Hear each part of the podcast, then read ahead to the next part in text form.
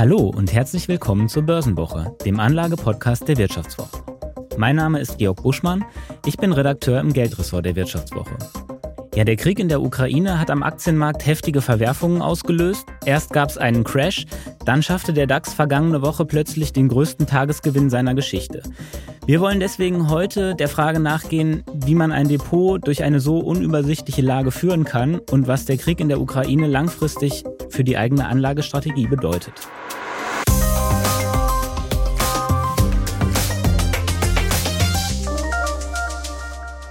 Ja, und das mache ich natürlich nicht allein, sondern ich freue mich sehr, dass ich heute einen Gast in unserem Podcast begrüßen kann.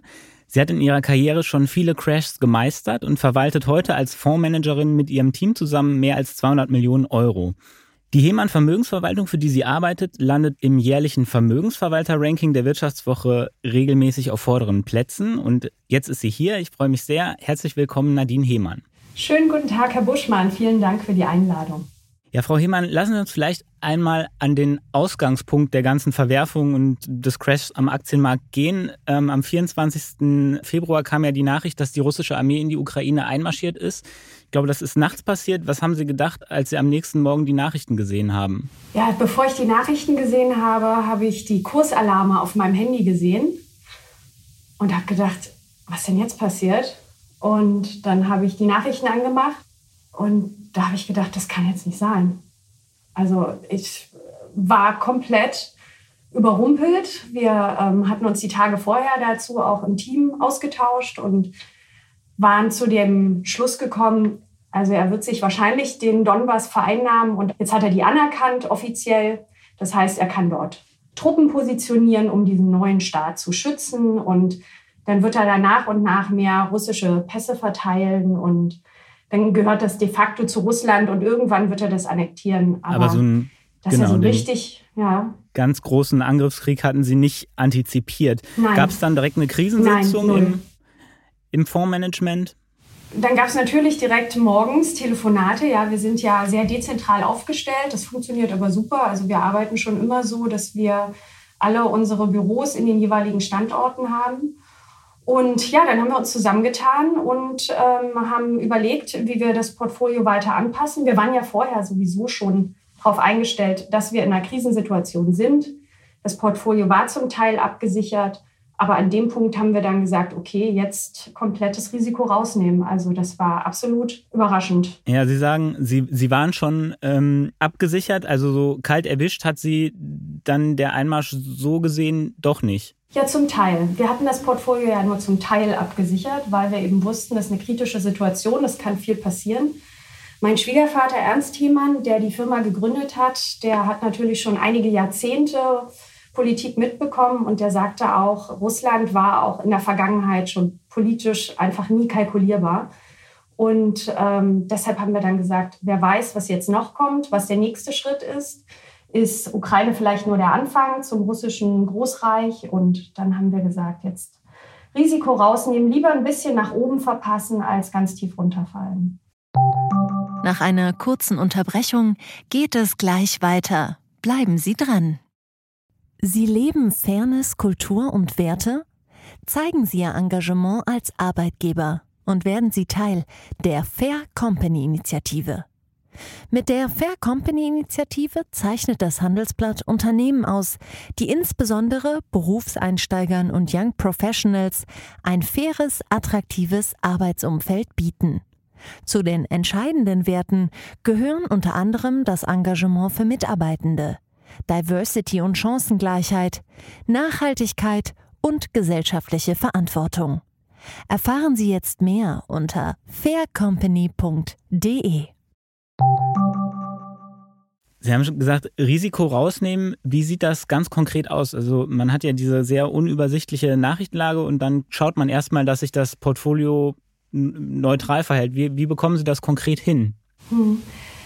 Wir haben als Vermögensverwalter für, einen, also, oder für den vermögensverwaltenden Fonds haben wir natürlich Möglichkeiten, die stehen einem Retail-Anleger jetzt nicht offen. Wir zum Beispiel können wir Aktienindizes Short verkaufen. Das heißt, wir überlegen uns, wir haben zum Beispiel einen Gegenwert von, sagen wir mal, 20 Millionen Nasdaq-Werten im Portfolio. Dann können wir den Nasdaq Short verkaufen. Wenn der Nasdaq fällt, gewinnen wir also auf das Short, was dann so Pi mal Daumen ähm, dem entspricht, was unser Portfolio an Nasdaq-Werten verliert. Also, dass wir immer den Index in Europa würden wir dann den Eurostox Future verkaufen, um unsere europäischen Werte abzusichern. Okay, und das haben Sie jetzt sozusagen vollständig gemacht. Also die gesamte Aktienposition in Ihrem Fonds ist im Moment neutral eingestellt. Fast neutral, ja, bis auf einen ganz kleinen Rest, so um die 5 Prozent ist im Moment alles abgesichert, ja. Wie lange fährt man denn ein Portfolio in einer Krise so auf Sicht, dass man, ähm, dass man das auf neutral gegenüber dem Markt einstellen kann? Im Idealfall nur kurzfristig. Also wir sind kein Hedgefonds, wir sind ein Vermögensverwalter. Das heißt, wir planen schon tendenziell immer long zu sein, also immer Aktien zu halten oder Anleihen, je nachdem, was gerade vom Risikorenditeprofil her Sinn macht. Im Moment sieht es so aus, als ob sich es auf Tage oder Wochen beschränkt. Wir können das ja relativ flexibel anpassen. Das ist ja das Schöne an diesen Index-Futures. Die sind äußerst liquide, die kann man schnell handeln in die eine oder in die andere Richtung. Also der Plan ist es, da innerhalb der nächsten Wochen auch nach und nach wieder auszusteigen, wenn sich zeigt, wie sich die Situation entwickelt. Jetzt hatten wir vergangene Woche schon eine ganz krasse Gegenbewegung im DAX äh, gesehen, den höchsten Tagesgewinn in der Geschichte. Äh, haben Sie nicht Angst, wenn Sie jetzt neutral eingestellt sind, dass Sie eine, eine scharfe Gegenbewegung äh, verpassen? Ja, das gehört zu Crashs dazu. Das können wir sehen in den vergangenen Crashs der letzten Jahre, dass es immer scharfe Hin- und Herbewegungen gibt. Und es wird wahrscheinlich auch wieder eine Bewegung nach unten geben. Aber wie ich gerade sagte, unser Ziel ist es ja nicht nur eine verlässliche Rendite zu schaffen, sondern auch das aufgebaute Vermögen zu bewahren für unsere Investoren. Das heißt, lieber mal nach oben was verpassen, als eben nach unten was mitnehmen. Wir sind keine Spekulanten, wir sind keine Daytrader, wir sind Investoren und wir wollen halt die großen Risiken absichern. Mhm. Also jetzt haben wir so ein bisschen über die ganz kurzfristigen Reaktionen gesprochen. Ähm, politisch hat der, der Krieg in der Ukraine ja schon ganz, ganz krasse Veränderungen mit sich gebracht.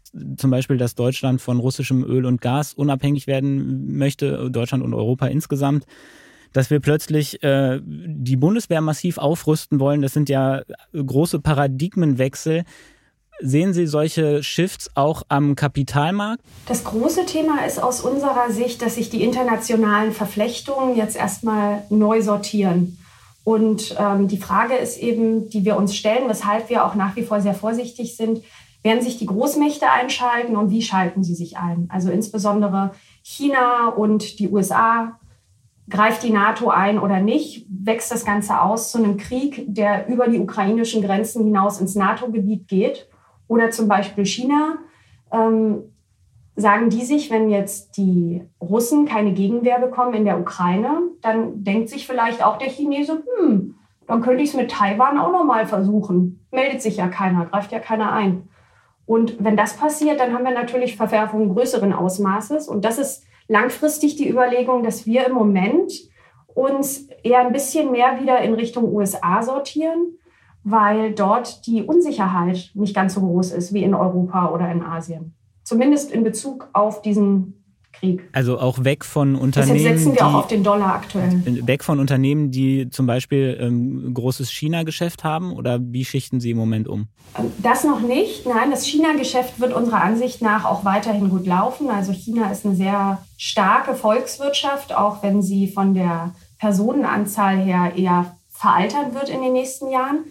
Was wir eher machen, ist, wir sind seit Anfang letzten Jahres nicht mehr in Asien investiert, weil wir dort eben diese politischen Risiken sehen. Wir hatten ursprünglich darüber nachgedacht, dieses Jahr dort wieder aufzubauen, vor dem Hintergrund des, wie läuft das mit Ukraine? Ist das vielleicht ein Vorbild für das Taiwan-Thema? Vor diesem Hintergrund halten wir uns da jetzt auch erstmal zurück.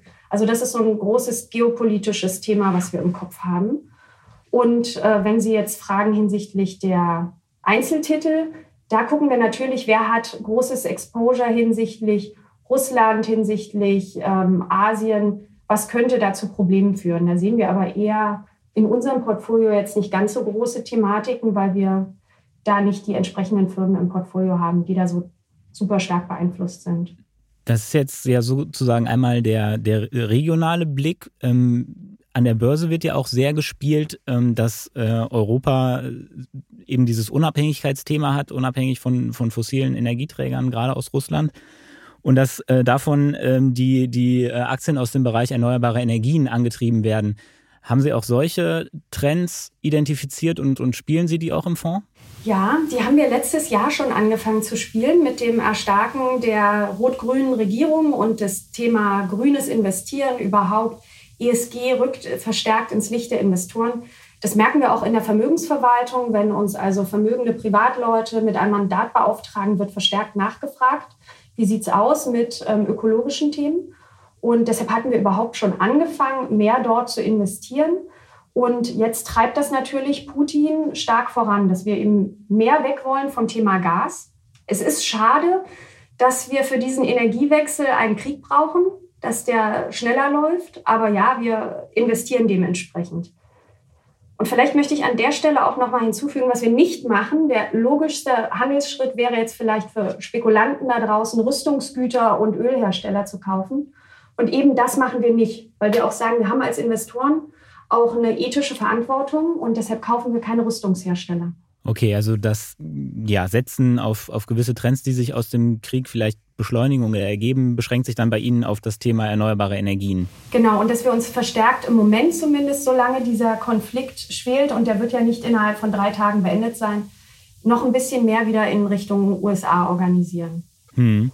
Jetzt haben Sie, ich habe das in der Anmoderation schon gesagt, in Ihrer Karriere ja schon viele Crashs an den Kapitalmärkten erlebt. Äh, ich glaube, den ersten ähm, so richtig die Finanzkrise, da haben Sie ja selber noch bei, bei Lehman Brothers tatsächlich gearbeitet und das sehr äh, hautnah miterlebt. Mhm. Was kann man denn jetzt für die ähm, für diese Situation, die wir im Moment haben, aus früheren Crashs vielleicht mitnehmen? Ich zitiere mal Tom Hanks, da gibt es so ein schönes ähm, Video von ihm auf YouTube, wo er gefragt wird, was er in seinem Leben gelernt hat. Und da sagt er diesen Satz, This too shall pass. Auch das geht vorbei. Und so ist es am Markt. Der Markt ist nicht interessiert, so traurig das ist, an Einzelschicksalen, an Menschen, die geflüchtet sind. Der Markt interessiert sich daran, was hat das für einen Einfluss auf die Unternehmen, die gerade gehandelt werden. Und die Ukraine ist nun mal nicht wichtig genug als Handelspartner, dass es einen riesigen Unterschied langfristig macht. Also wir werden kurzfristig sehen, dass das ganze Thema Nahrungsmittelinflation nach oben kommt. In der Ukraine werden viele Nahrungsmittel hergestellt. Auch sehen wir schon, dass die Rohstoffpreise nach oben geschnellt sind. Energiepreisinflation, diese, Benzin und genau. so weiter. Das wird natürlich indirekt einen Einfluss haben auf das Konsumentenverhalten, wenn ich für mein Benzin, meine Benzintankauffüllung relativ viel bezahlen muss, habe ich weniger Geld zum Konsumieren. Und darauf sehen wir natürlich einen negativen Einfluss auf die Wirtschaft.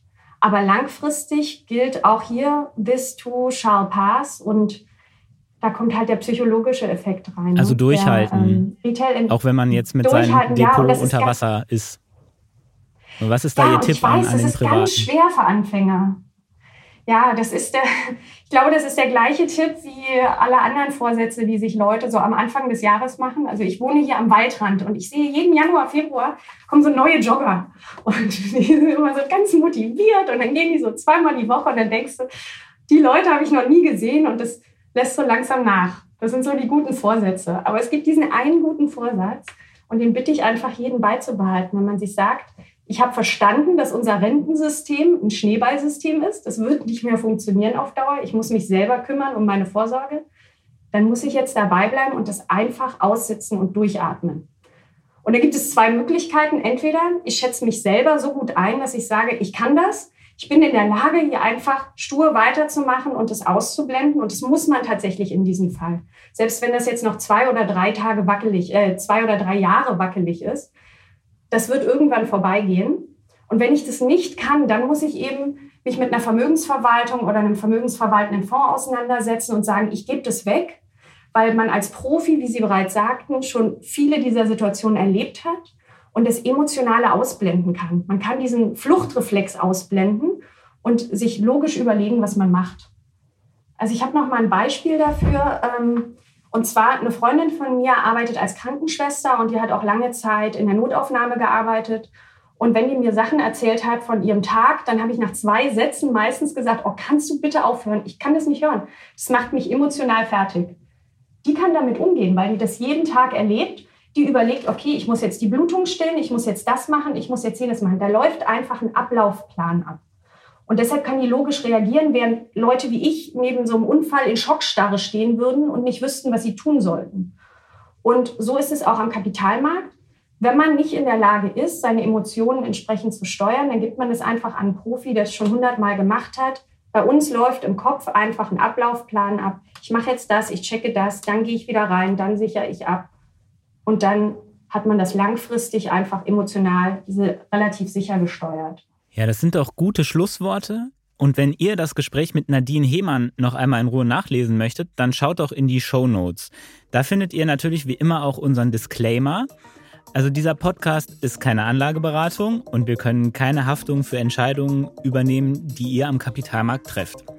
Damit bleibt mir, Ihnen, Frau Hemann, zu danken für die interessanten Einblicke in Ihre Arbeit als Fondsmanagerin, gerade jetzt in dieser schwierigen Zeit. Immer gern. Und natürlich auch herzlichen Dank an alle Hörerinnen und Hörer. Ich hoffe, ihr konntet viel mitnehmen und wir hören uns in der kommenden Woche wieder. Wenn euch der Podcast gefallen hat, dann freuen wir uns natürlich sehr, wenn ihr uns eine Bewertung dalasst. Tschüss und bis nächste Woche.